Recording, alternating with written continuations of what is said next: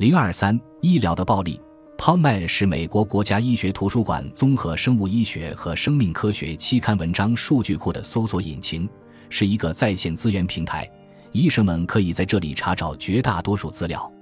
输入“暴力”一词，结果会跳出几十个关键短语，但都不涉及医生对患者施加的暴力。搜索“医生暴力”显示的结果都是对医生实施的暴力。在美国历史上的这个时期，关于暴力的新闻每天都有。对于暴力的看法是非常主观的，某些人比其他人更有可能成为暴力的受害者。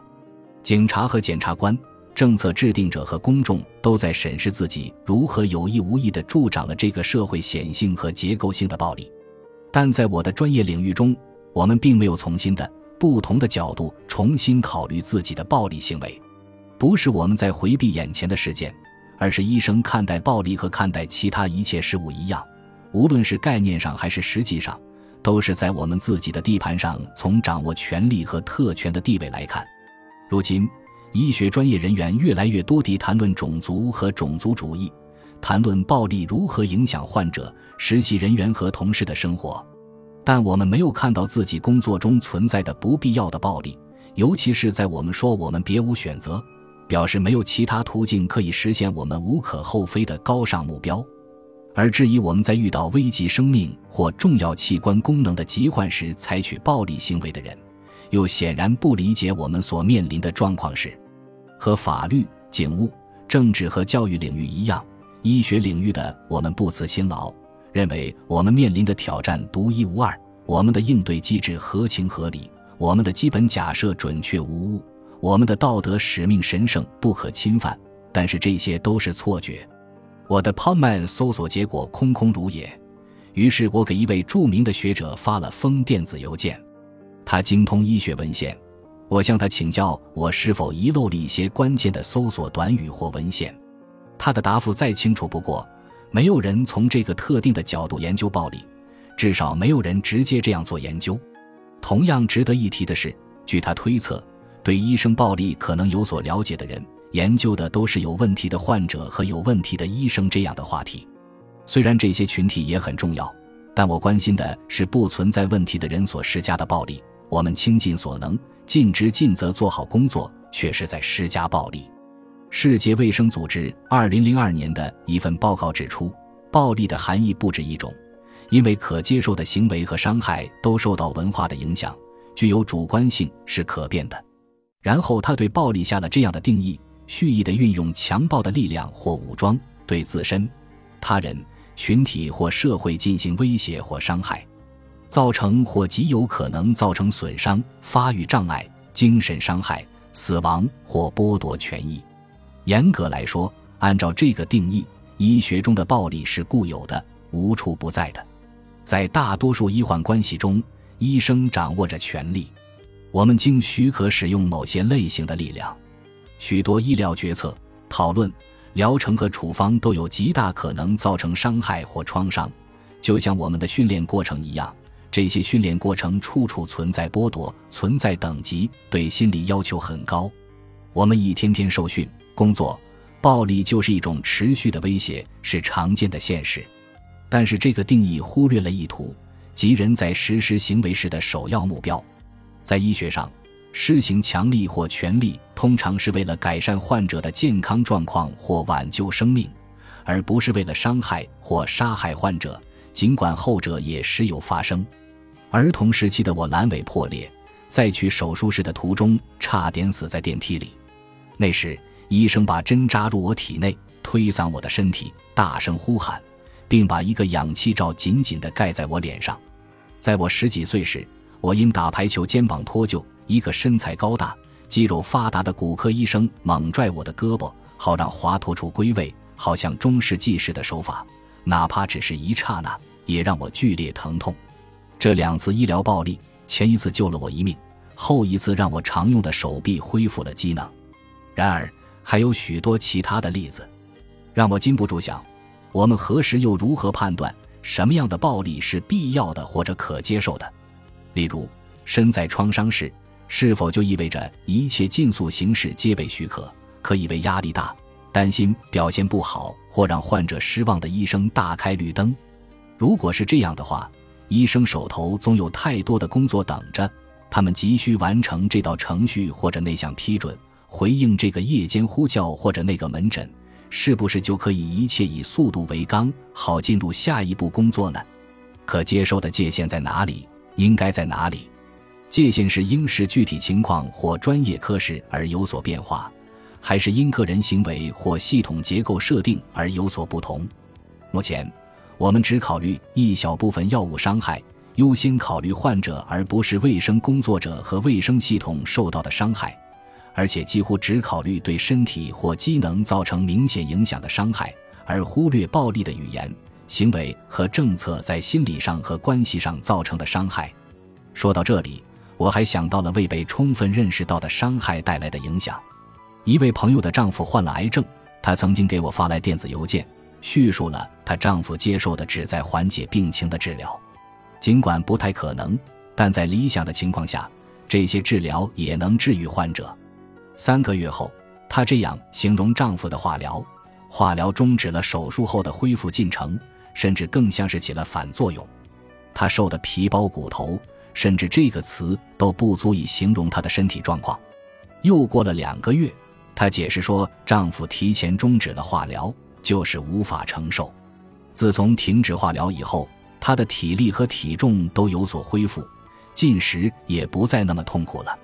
最后半句话一直在我脑海中挥之不去：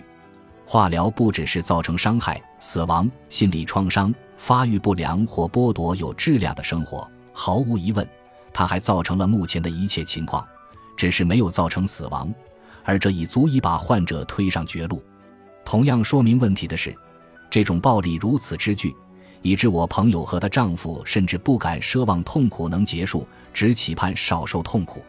任何接受过医疗培训的人，还有出于其他原因接触过医疗环境的大多数人，特别是患者或患者家属，都目睹过这样的暴力。它通常是必要的。但有时也未必，有时暴力是可质疑的，或者有可能发生，但实际上又尚未发生。我应该解释一下，我这里说的有可能，就像我们在解剖学上的说法一样，它表示在两个相邻的结构之间切实存在的空间，但有时并不明显，直到由于受伤或疾病而充满炎性积液或血液时，它才显现出来。因此，即便是现在。当暴力在这个意见分裂的国家中随处可见时，某些人完全有可能要花几个礼拜，而且是在愿意承认的情况下才会意识到问题所在。在每分每秒的医学实践中，可能有诸多问题可以怀疑或质疑，但我们已经习惯于假定他们的必要性。在医学和社会中，当谈及暴力时，我们做的远远不够，还不足以否定负面的东西。也没有充分探索必要和不必要之间的界限。如果要找到这个边界，我怀疑它会像潮汐区的水路分界线一样，随着季节、天气和时间而变化，也因观测者不同、本地人、游客、渔夫、博物学家或诗人而不尽相同。大量接触暴力不一定会影响我们如何回应他人的痛苦，但这种影响似乎切实存在。在这方面。暴力的作用似乎有点像嗅觉与麻醉剂的关系，二者会刺激产生一种被称为快速免疫的现象，即人的反应灵敏度由于反复暴露在刺激下而迅速减弱。我们不再注意到香水味，或者开始需要更多的麻醉剂，或者不再留意另一个人的痛苦。有些人认为，最后一种麻木的情况是人们对充满危险和痛苦的环境的必要适应。这可能在一定程度上是正确的，但研究也表明，在医学培训期间，几乎普遍出现同理心减弱的现象。我们将其归因为健康的适应机制，但其中一部分可能是有害的文化适应。于是，我们不再将患者视为人，而把他们看作任务、障碍或问题，总之是其他东西，甚至连这个都不如。当一个环境或职业中的多数人，甚至明显的少数人，变得对其他人的人性基本面都不敏感时，这种文化本身就不健康。在绝大多数情况下，背景都很重要，而压力会侵蚀同理心。两者不仅会影响所发生的事，还会影响我们的视角和看法。在我接受住院医生培训时，我以医院为家，一周有一百六十八小时，在一年的大多数时间里，我每周工作一百小时。这种高强度、长时间的沉浸会简化和加快我对医学生活和文化的适应。如果加上基本生活功能受限，包括吃喝、小便和坐卧。这种生活就开始类似于机械的教化或灌输，我们见到同事的频率和时间远远超过家人或朋友，我们身边的规范成了我们自己的规范，尤其是当我们感到压力最大或最沮丧、害怕、愤怒、不知所措或筋疲力尽的时候，影响巨大。在我接受住院医生培训的第二年和第三年，我便能胜任自己的工作，无论是在什么情况下。我都觉得自己像个真正的大夫，直到现在我才意识到，当我感觉自己像医生时，我觉得自己很重要、很强大，而且可以施惠于人。我较少注意到暴力，或者更容易接受它，它只是工作的一部分。只有当我从训练中走出来，开始恢复可以称之为正常生活的大多数活动时，我才能够看到无疑普遍存在的医学暴力和暴力的威胁。但这也不完全正确。我一直在思考良心的概念，而且还记得当我怀疑甚或明知文化规范有问题，却依然选择屈从时的情形。在我担任住院医生的整个期间，我一直在思考。在我发现患者有时需要其他专科的医生才能施治的过程之后，我也在思考这个问题。在许多这样的情况下。另一个医生还等不及给我足够的时间规划局部麻醉或要求并实施术前用药，就进入下一步了。患者在呻吟或者紧紧抓着侧栏，直到指关节都发白了。但是医生们似乎并不在意。对没有同理心或良心的人来说，使用暴力很容易；但即便不是反社会性人格，具有同理心和良心，有些人也比其他人更倾向于使用暴力。在医学上。我们往往认为外科医生更暴力，他们的亚文化更严酷。虽然有证据表明这种概括是准确的，但他们模糊了一个更重要的事实，即我们大多数人几乎都袖手旁观，没有对我们经常遇到的这种暴力提出质疑，甚或发起革新。丽贝卡·索尔尼特在《遥远的近处》一书中写道：“同理心，首先是一种想象行为，一种讲故事的艺术。”然后是一种由此及彼的行进方式，在所有的人际关系中，在所有的医疗保健中，此即我，彼即你，由此及彼即由己及人。医生们已经发表了大量关于移情的文献，有衡量移情的尺度，也有提高移情程度的干预措施。但当人们成为医生时，还是发现移情的现象骤减。哪怕我们每十年左右就推出创新课程，也并没有产生什么变化。我每年教医生和实习生通过写作记录进行反思，但年复一年也不过如此。目睹医疗暴力带来的震撼和骇然会和医学生一起出现在他们的故事里，虽然有时是不经意间提到，但这样的故事一直存在。他们认同患者的立场，而当我向职业医师传授同样的内容时，很明显，经过住院医生培训和之后从业的实务训练。惊骇的感受基本上消失殆尽，取而代之的是其他话题，比如死亡率、病痛、情谊、虚弱无力或幻灭。暴力在其中最多只是映衬主要事件的未被承认的背景。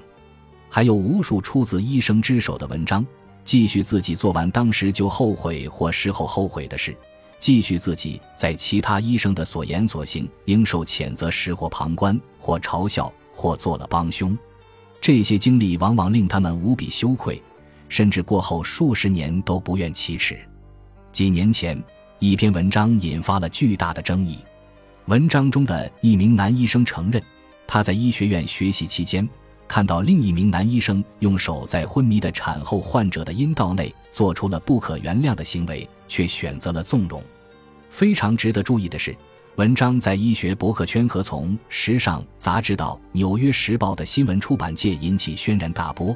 主要原因不是文章所写的内容，而是医学期刊坚持让作者匿名发表。期刊的主编表示，采取这种前所未有的做法，是为了防止故事中其他人的身份被认出，最重要的是防止患者的身份暴露。但是时隔多年，名字已经改换，而且分娩后出现危及生命的出血，以致昏迷的女患者经历了如此重创的一天，很少还会记得当时在旁的医学生的姓名。因此，期刊说主要出于对患者的考虑，但很多人认为难以信服。建立和强化暴力文化的方式有很多，而我们所有人也以很多种方式直接或间接的成为这种暴力侵犯及其后果的帮凶。本集播放完毕，感谢您的收听，喜欢请订阅加关注，主页有更多精彩内容。